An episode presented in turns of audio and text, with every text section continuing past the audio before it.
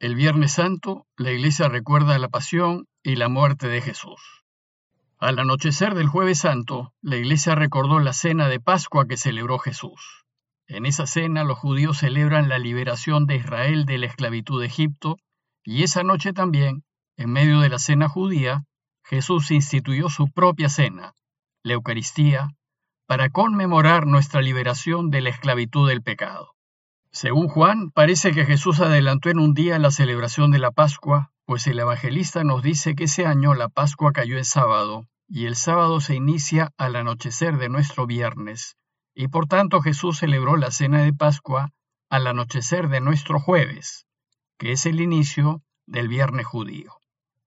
Esa noche, después de la cena, y ya en viernes, tomaron prisionero a Jesús, y al amanecer fue juzgado por Pilatos.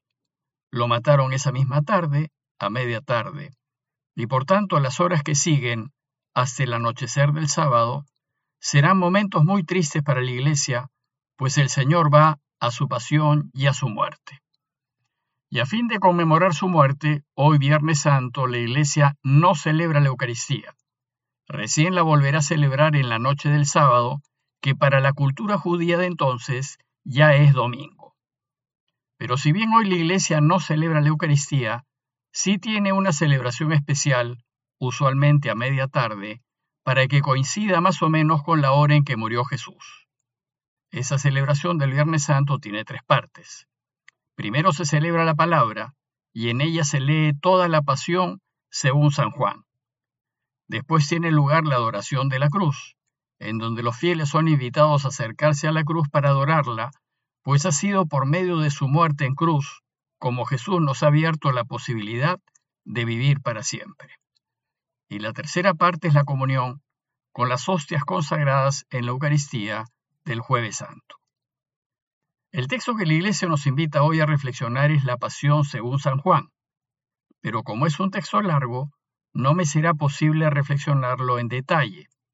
Por tanto, le sugiero dedicar un tiempo de calidad para leer el texto, lenta y pausadamente, y si es necesario, leerlo más de una vez.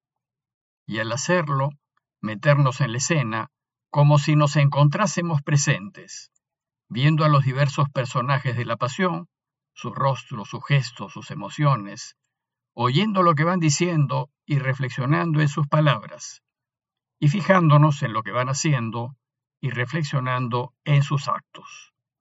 Y mientras vamos leyendo, preguntarnos, si esto ha hecho Jesús por mí, yo, ¿qué he hecho, qué hago y qué debo hacer por Él?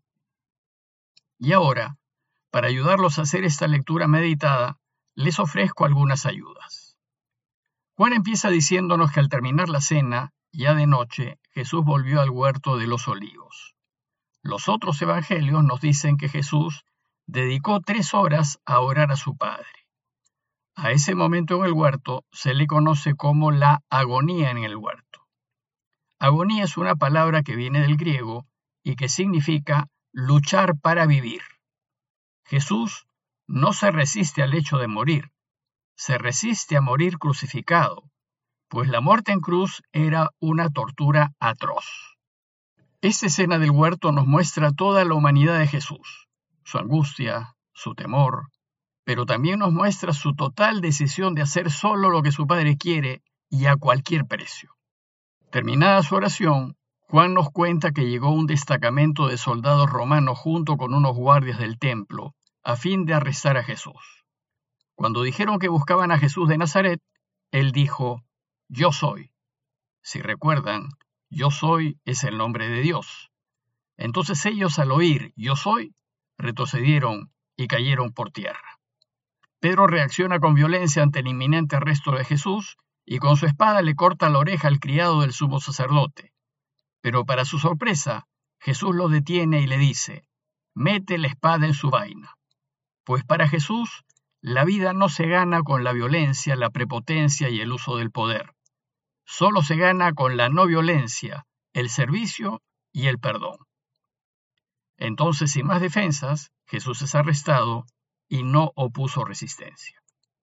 Luego Juan nos describe los dos juicios a los que fue sometido el Señor. El primero fue ante las autoridades judías. Este fue un juicio religioso. Lo llevaron ante Anás, suegro del sumo sacerdote Caifás, y Pedro y otro discípulo se escabulleron y lograron entrar en casa de Anás. Y mientras tiene lugar el juicio a Jesús, Juan nos relata la traición de Pedro. Su amigo íntimo estaba tan aterrado de que a él le hiciesen lo mismo, que tres veces va a desconocer a Jesús. Esto significó una enorme desilusión para la iglesia que recién se formaba. Anás, después de interrogar a Jesús y hacerlo golpear, lo envió donde su yerno Caifás. Los otros evangelios nos cuentan que en el juicio ante los judíos, Jesús fue condenado por blasfemia, por hacerse hijo de Dios, y la pena por blasfemia era la muerte. Pero los romanos no permitían que los judíos condenasen a muerte a nadie. Los únicos con autoridad para condenar a muerte eran los romanos.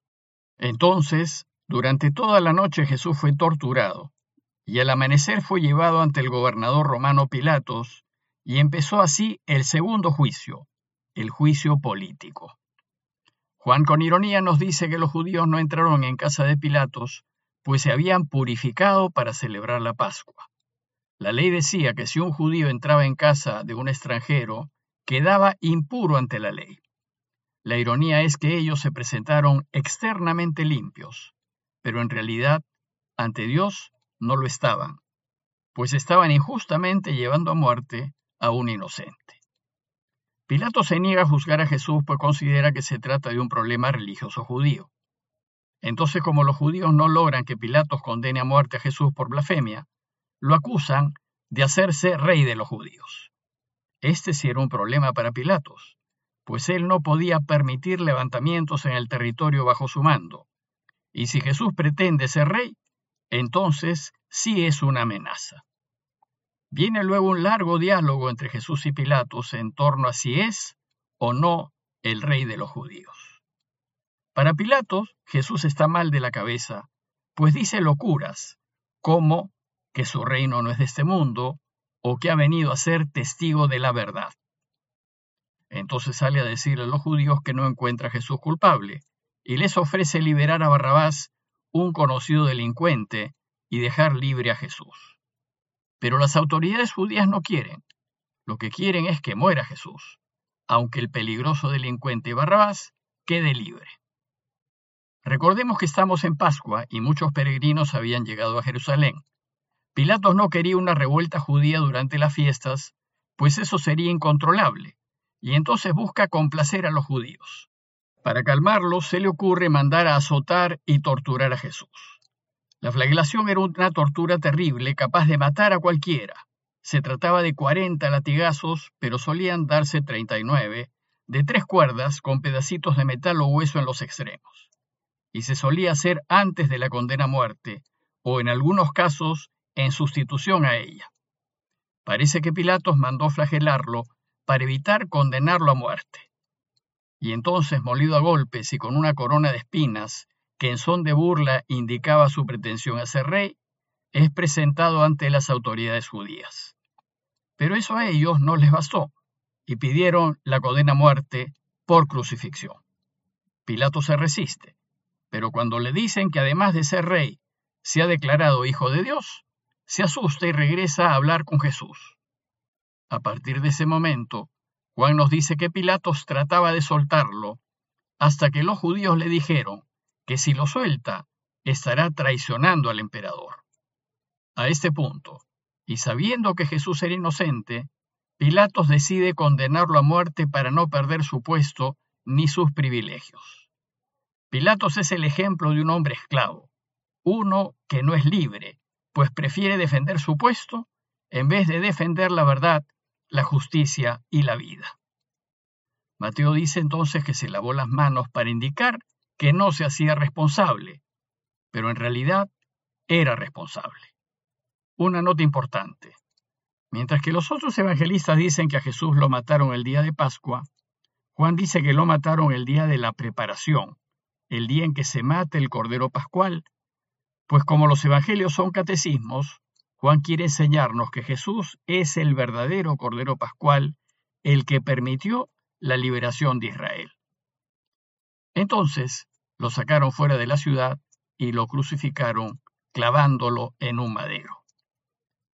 La muerte en cruz era tal vez una de las más duras torturas que habían inventado los romanos. Probablemente le clavaron las muñecas para que el peso del cuerpo no rasgue las manos, y su agonía en la cruz fue muy lenta, terrible, pues finalmente el crucificado moría por asfixia, por no poder respirar al no tener más fuerzas para alzarse y hacerlo. Por eso, cuando se quería apurar la muerte de algún crucificado, se le quebraban las piernas, y así no podía alzarse para respirar y moría rápidamente.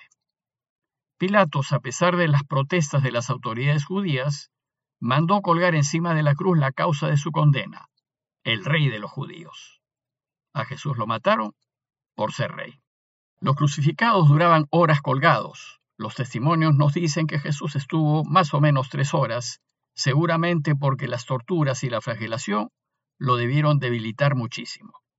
Según Juan, al lado de la cruz se encontraron dos grupos de personas.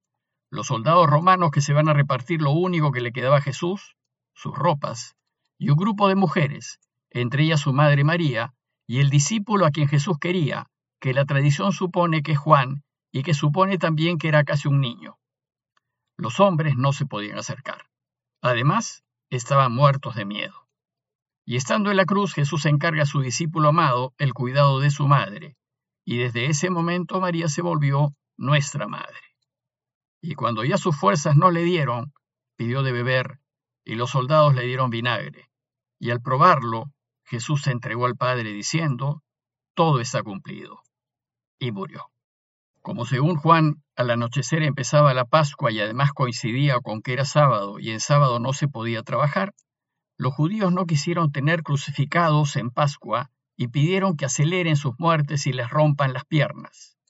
Pero como ya Jesús había muerto, no le rompieron las piernas. Sin embargo, un soldado le atravesó el costado con su lanza. José de Arimatea, un hombre adinerado y uno de los seguidores de Jesús, pidió a Pilatos que se le autorice sepultar a Jesús antes de que se inicie el sábado. Pilatos lo autorizó y los discípulos fueron a sepultar rápidamente a Jesús antes del anochecer para después retirarse a guardar el descanso sabático. Ese sábado debió haber sido un día muy duro para la comunidad de los discípulos, quienes abatidos y sin poder salir, lloraban y se lamentaban por la muerte de su Señor. Parroquia de Fátima, Miraflores, Lima.